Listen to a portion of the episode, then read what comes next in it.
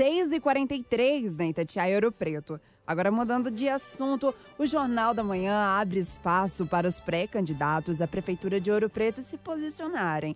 E temos mais um nome na disputa pela cadeira de prefeito de Ouro Preto, não é mesmo, Antônio Carlos?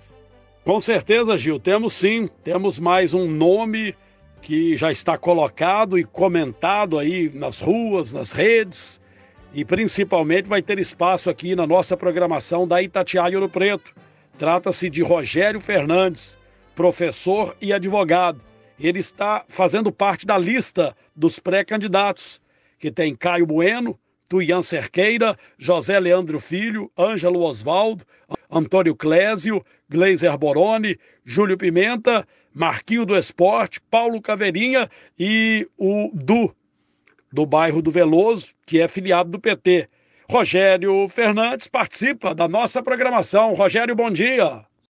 Bom dia, Antônio Carlos. Bom dia, ouvintes da Rádio Itatiaia Ouro Preto.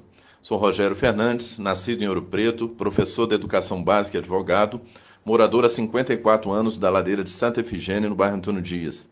Na última eleição, fui candidato a deputado federal e o quarto mais bem votado pela nossa comunidade. Agora, em 2020, sou pré-candidato a prefeito de Ouro Preto, sem partido no momento. Eu recebi um convite do PTB e de outras siglas para eu me filiar. Contudo, eu tenho um prazo até o dia 4 de abril para decidir e estou em conversa com essas siglas.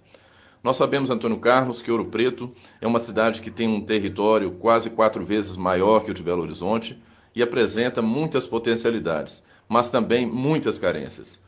Quero muito, Antônio Carlos, ajudar Ouro Preto a ter uma gestão pública moderna, eficiente e com visão de futuro.